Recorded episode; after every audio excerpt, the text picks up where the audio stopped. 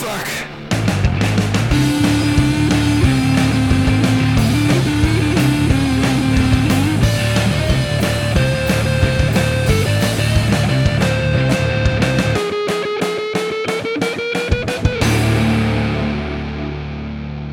Tout le monde, bienvenue dans Rocktogone, je suis Max. Et je suis Stéphane. Rocktogone, c'est la liste ultime des meilleurs albums qui font du bruit de 1970 à 2020. Chaque semaine, une année en jeu et deux albums pour la représenter. À la fin, un seul gagnant et un seul perdant. Cette semaine, direction 1987. Alors, qu'est-ce qui s'est passé dans le monde en 87, Stéphane? C'est l'année d'après Tchernobyl. Voilà. C'est l'année après Tchernobyl et c'est deux ans avant euh, le bicentenaire de la Révolution française et la mort de Ceausescu. Voilà, tu vois, voilà, on a, je, je sais pas ce qu'il y a eu en 87 de marquant. Euh, À part que, oui, voilà, je- j'en ai aucune idée. à part que oui, voilà, je sais pas. Voilà, à part que, à part que voilà, 87. euh, et je crois que cette année n'a pas vraiment existé, en fait. euh, je- 87, c'est- euh, attends, c'est génial, j'ai un truc pour toi. Ah, vas-y. 1987, c'est le nom d'une chanson de Calogero. je viens de taper 87 dans Google le premier résultat. 87, c'est euh, Benji, euh, le film avec le petit chien, dont tu as tiré ton prénom d'ailleurs, je crois. hein. Oui, c'est ça. ça. Exactement. Côté gros son, en 1987, In Excess sort Kick, un album que j'écoutais moi en boucle à l'époque. J'avais la cassette pour te dire, j'étais hyper fan. C'est un groupe où on connaît surtout les chansons et pas tellement les albums. Ouais. Et pour le coup, Kick, comme en fait il y a que des tubes dedans, bah du coup c'est l'album que je connais le mieux. C'est-à-dire qu'en fait, on connaît quasiment toutes les chansons de cet album.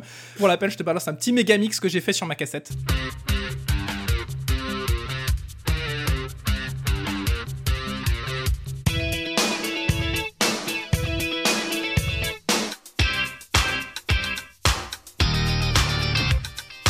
Tu l'avais offert à quelle fille ce Megamix Parce que c'était ça le but des Megamix.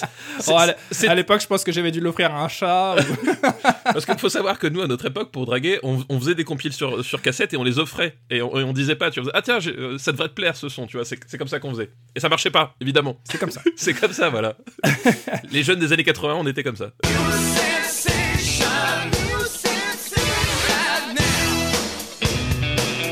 1987, Jane's Addiction sort son premier album aussi. hein. Malheureusement, on peut pas en parler puisque c'est un live ce premier album. Parce qu'il y a une règle dans le Rocktogone, c'est Oui. qu'on met pas d'album live. Et, et on est très à cheval sur les règles là, dans le Rocktogone. Je trouve ça plutôt cool d'arriver au 22e épisode et de se dire, ah, au fait, il y a une règle qu'on rajoute.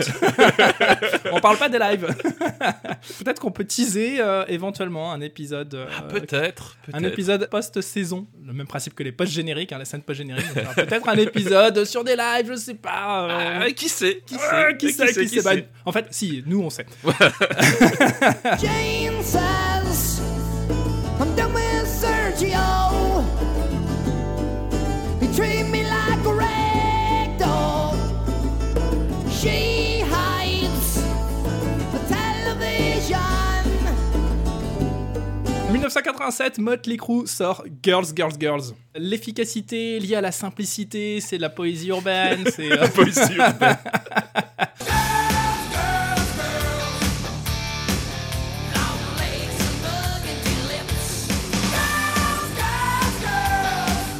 c'est quand même un groupe qui a inspiré euh, le film Dirt sur Netflix, ou peut-être que c'est l'inverse, je sais pas trop. Ou peut-être que c'est l'inverse, on ne sait pas trop. Euh, Stéphane, pour 1987, ton fighter du jour, c'est Appetite for Destruction des Guns N' Roses, évidemment. Et figure-toi que moi, mon album pour 1987, c'est Appetite for Destruction des Guns N' Roses.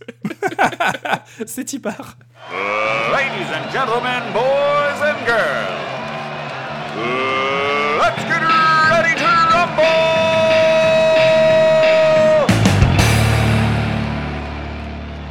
Stéphane, encore une règle euh, qu'on vient d'inventer dans Rocktogone. On a à la volée comme ça. Aujourd'hui, on prend le même combattant, on s'en fout en fait. C'est ça, voilà, c'est ça, c'est que on avait déjà eu la règle donc du consensus. Ah oui, c'est vrai. Puis là, on l'a contourné une fois de plus, euh, en parlant que finalement d'un seul album, un seul et même album avec Appetite for Destruction, on s'est dit que voilà, c'était bien alors que l'été approche tout doucement de faire quelque chose un peu apaisé. Welcome to the jungle.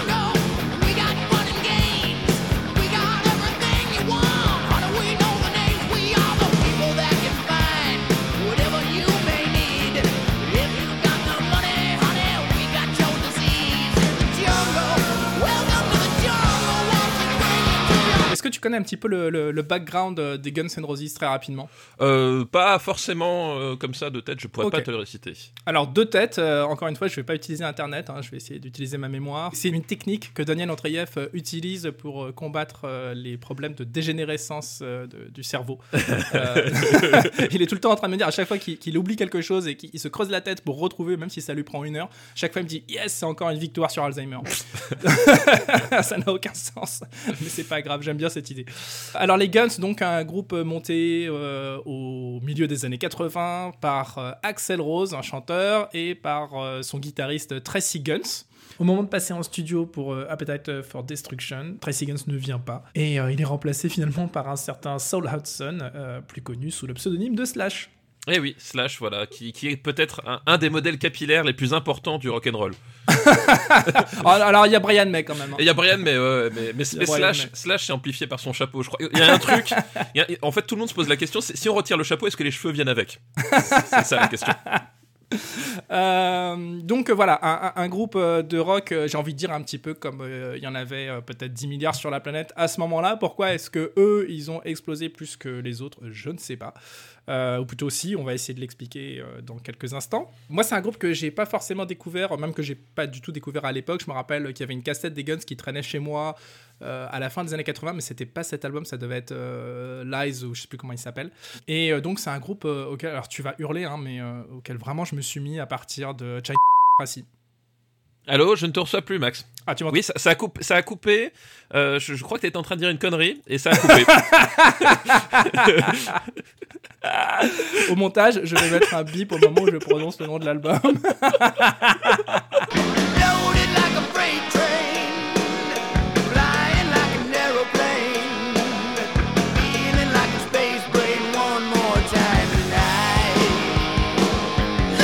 C'est un groupe que j'écoutais quand même un peu euh, avant toi. Alors pas, moi c'est pas avec, euh, effectivement c'est pas- avec Appetite for Destruction. Euh, moi c'était plutôt avec le, le diptyque euh, Use Your Illusion et le fait que You Could Be Mine était dans Terminator 2 et que il y avait ce fameux clip donc de You Could Oui. Be Mine avec Schwarzenegger qui débarquait sur en plein concert des, des Guns N' Roses. Donc Mm. et là j'ai fait ah ouais cool. Euh, et, là, et voilà et là, et là, du coup ça a commencé comme ça.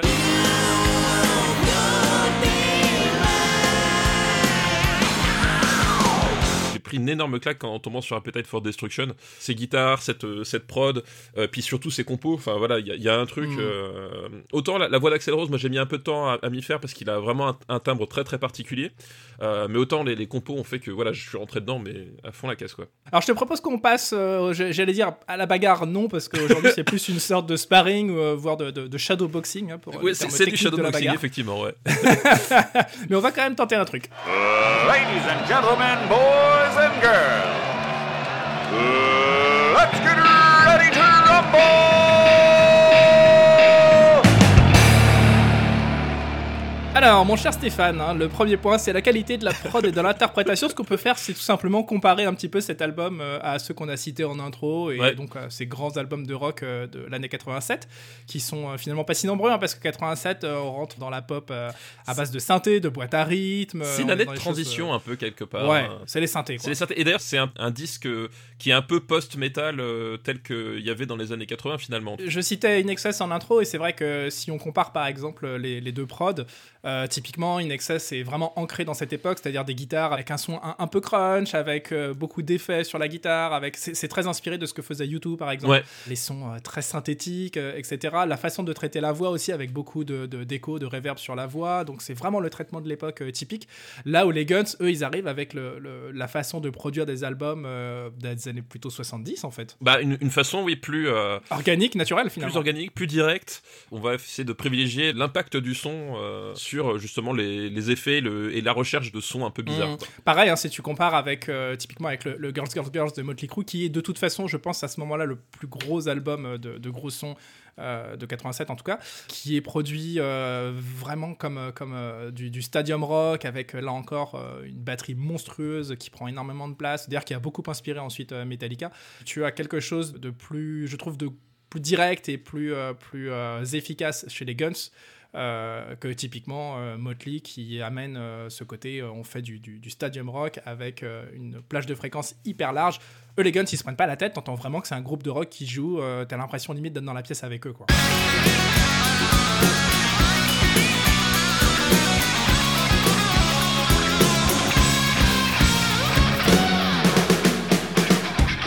Un morceau euh, par lequel tu es entré sur cet album. Alors le premier qui m'a marqué euh, sur cet album, c'est Sweet Child O' Mine, je pense. C'est Ouais. ce riff euh, complètement incroyable. Ce son de guitare aussi. C'est la mélodie qui m'a accroché immédiatement. Quoi.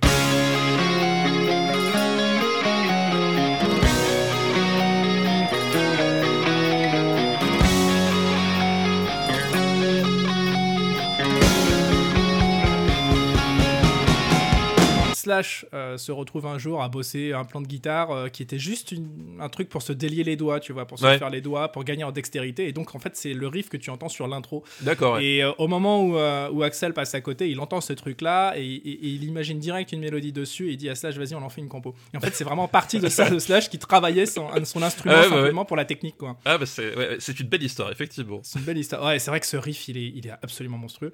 Euh, moi, c'est pas le premier morceau que j'ai entendu. Alors, je- je- j'hésite. c'est- peut-être Welcome to the Jungle Ah bah. ou euh, Paradise City, mais je me rappelle en tout cas de Paradise City, un truc qui m'avait vraiment marqué. Welcome to the Euh, Jungle, super chanson hommage à Jumanji, hein. Euh, d'ailleurs, et à The Rock. Eh, bien sûr. Bien sûr, évidemment. évidemment. Eh évidemment, évidemment. non, non, euh, moi c'est euh, Paradise City qui était sur euh, l'intro de Burnout Paradise. voilà, exactement. Et, Bah et- ouais. et alors, au, au moment où Burnout Paradise a été présenté, donc moi j'étais j'étais toujours à la rédaction d'un- d'une chaîne télé spécialisée dans les jeux vidéo. Et je me rappelle cet été-là, j'étais parti à la présentation du jeu par Electronic Arts et je me pose, je prends la manette devant un, un des écrans de, de test. Et euh, je fous le casque et j'entends euh, sur l'intro donc euh, Paradise City qui est le, le l'intro de Paradise City qui se lance. Et je me dis waouh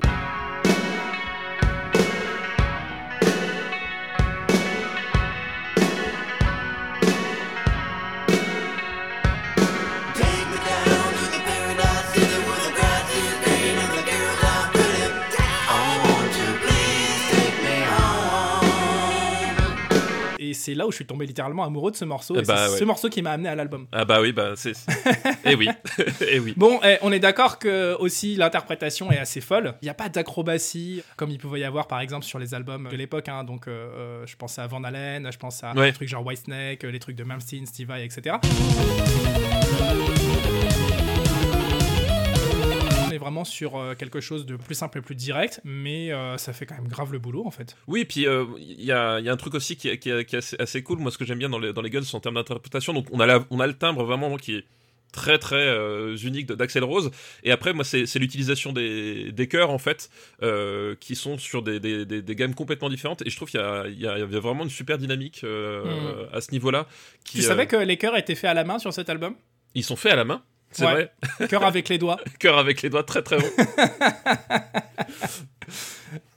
non, mais Pardon. c'est. c'est- c'est- Voilà. le truc qui tombe à plat. Alors je crois qu'il est temps de lui accorder le point de la qualité euh, Oui, et l'interprétation. Et de la- et de passer à la suite. Hop.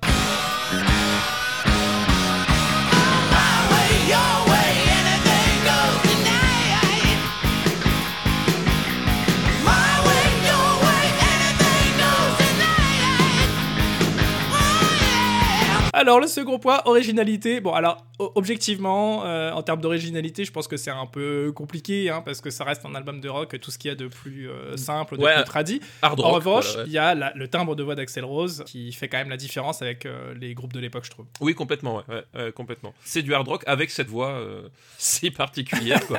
Moi, je suis fan, vraiment, j'adore sa voix, je trouve qu'elle est folle. Il y a un truc de Led Zepp, il y a un truc d'ACDC, il y a même des inflexions un peu à la Queen. C'est ce qu'on retient le plus facilement, on va dire, la voix d'Axel Rose qui part assez haut avec ce timbre très nasal. Mais finalement, quand il commence à baisser euh, son timbre et à chanter beaucoup plus bas, il a une voix qui est vraiment belle.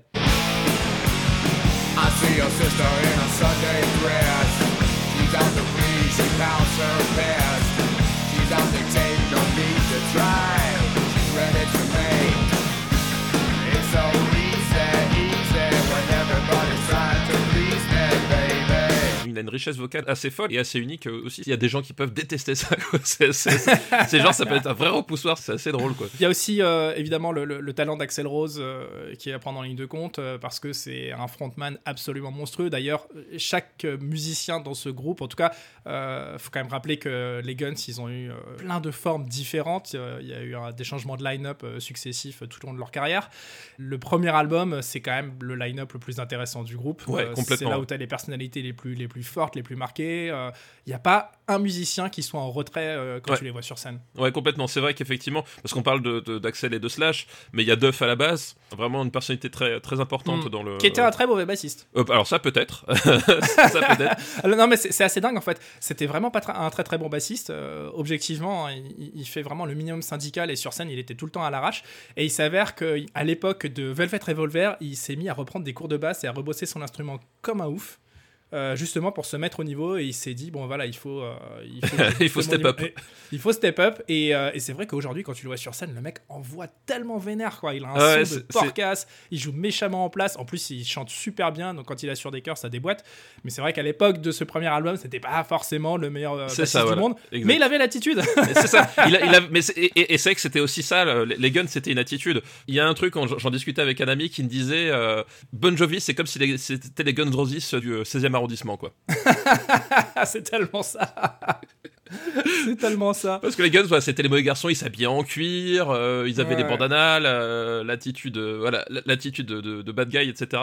La marque de fabrique, quoi. il y a tout un, un truc, euh, une aura autour de ce groupe euh, à l'époque qui était euh, annoncé comme le groupe le plus dangereux du monde. Ça n'a absolument aucun sens.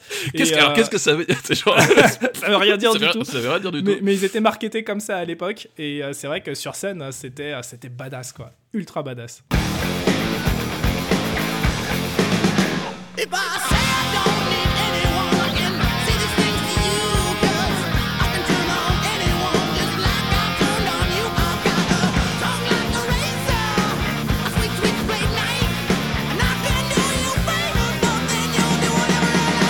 Ce qui nous amène donc à leur accorder aussi le poids de l'originalité. Voilà, Euh, effectivement. Bon là c'est un petit peu par défaut. Hein. Quid de l'importance historique?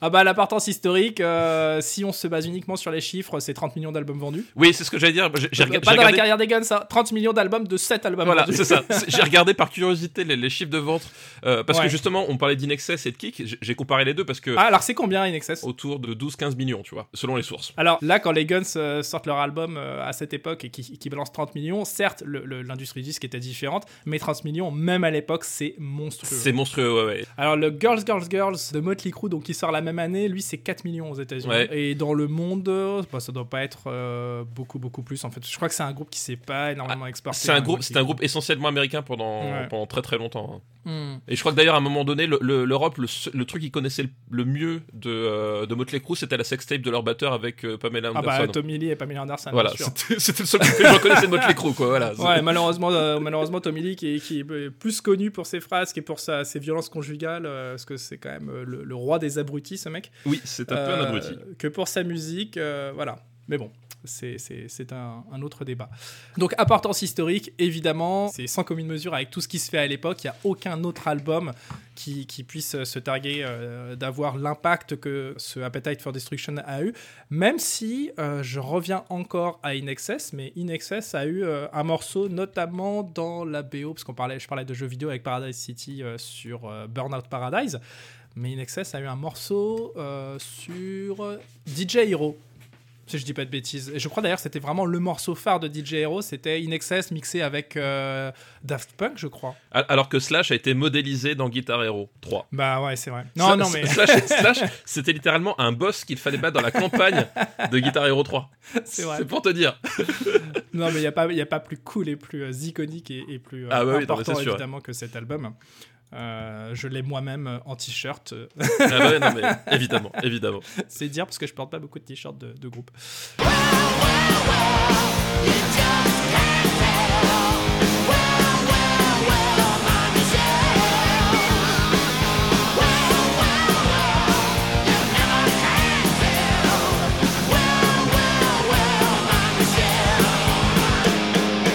Stéphane, l'importance historique, euh, il y a aussi un point euh, qui est pas du tout négligeable, c'est que dans la meilleure comédie du monde de l'histoire de l'humanité, qui s'appelle Step Brothers, qui est un film de Adam McKay avec John C. Reilly et Will vais. Ferrell, Je. Je il y a une scène absolument génialissime. La seule scène drôle du film, effectivement, Alors, euh, implique les Guns Roses. c'est un film que je regarde à peu près, je crois, une fois tous les six mois depuis sa sortie. Il y a une, une scène absolument hilarante dans laquelle une famille se met à chanter a cappella Sweet Child of Mine. Rien que pour ça, l'importance historique, on doit lui accorder le point. Je déteste ce film. C'est vrai, pourquoi? Euh, Je le trouve pas drôle. Mais vraiment, c'est. je- Bon, écoute, euh, fais-moi penser à jamais enregistrer de podcast euh, cinéma avec toi. hein. One, two, three, four.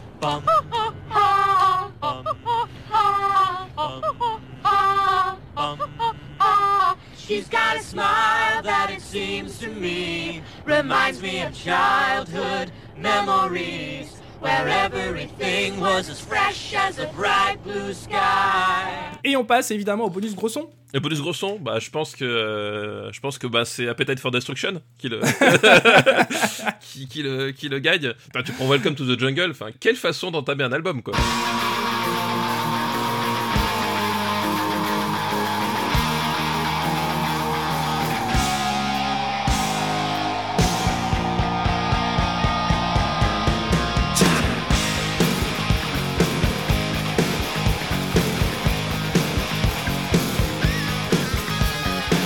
Les Guns avaient aussi une appétence, c'est le cas de le dire, pour le punk, hein, pas seulement pour le rock'n'roll traditionnel, mais pour le punk aussi. Et d'ailleurs, sur, euh, sur euh, alors je crois que c'est Spaghetti Incident, qui est un album qu'ils ont sorti quelques années plus tard, qui est euh, un album de reprise de groupe de punk en fait. Ouais, Euh. C'était vraiment leur délire. Et t'as des morceaux genre Rocket Queen par exemple sur Mm. ce Appetite for Destruction qui sont assez rentre dedans, hein, mine de rien. Ouais, complètement, ouais, complètement. Donc on lui donne le bonus gros son. Bon, on lui donne le bonus gros son, évidemment. Je crois que c'est une victoire éclatante Voilà, d'Appetite voilà. for Destruction qui euh, réussit quand même euh, à gagner les 4 points. Ouais, gagner les 4 points, voilà, effectivement. Voilà, là, il n'y a, y a- y a pas photo, il n'y a pas eu débat, c'était sans appel. Je veux dire, avec la, avec la règle qu'on vient de- de- de- d'éclater, je pense que la prochaine étape, c'est de ne parler d'aucun groupe en fait. Ça, Épisode 23, il y a bah, pas, pas, pas de groupe, voilà. Ouais, alors, euh, j'ai même envie de teaser euh, l'année 85. Réfléchissez, l'année 85, ça va être chaud patate.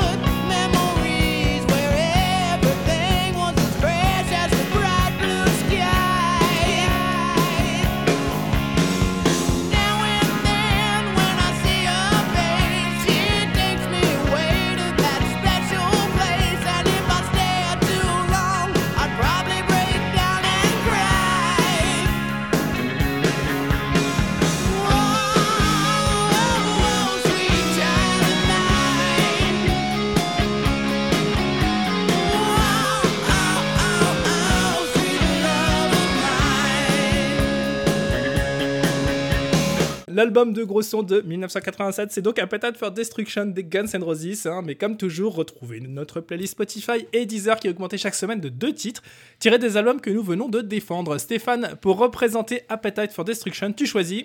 Eh bien, je choisis Paradise City, évidemment. Ah bah ça va pas être possible en fait. Euh, pourquoi parce que, bah parce que c'est le morceau que j'ai envie de choisir, vu que j'ai expliqué déjà que c'était celui que j'avais découvert en premier. Ah, ah, Alors, on met deux, on met deux fois.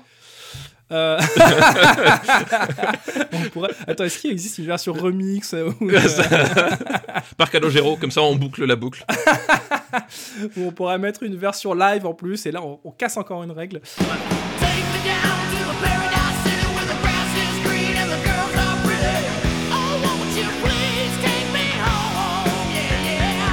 On met Paradise City et on met rien d'autre? Bah On écoute, fait ça. on fait ça, exactement. Après tout, euh, quitte à ce qu'il n'y ait pas de règles, autant y aller jusqu'au bout. C'est ça, effectivement. J'ai envie de dire bonne écoute, partagez tout ça pour répandre la bonne parole et dites-nous à votre tour quel est selon vous le meilleur album de gros son de 1987 qui ne soit pas Appetite for Destruction des Guns N' Roses, évidemment. Retrouvez-nous sur Discord, celui du RPU ou sur le site officiel de Rocktogone, rocktogone.fr. Et d'ici à la semaine prochaine, continuez à écouter Appetite for Destruction. Take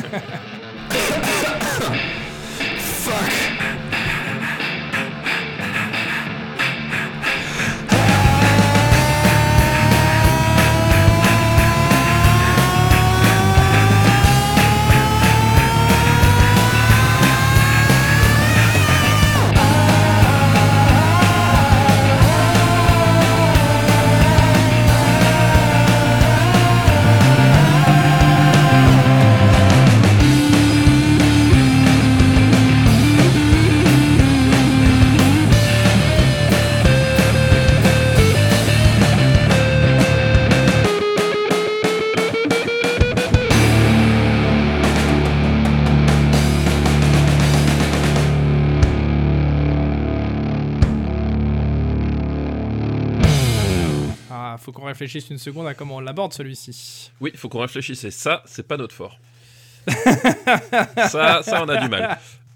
Ah bah c'est le principe du RPU. Hein, Ah bah oui, c'est ça, ça, vole, ça vole pas très haut. Ça vole quand même pas très très haut. Ah, j'ai pas aimé Joker Ok, cool. Une production RPU.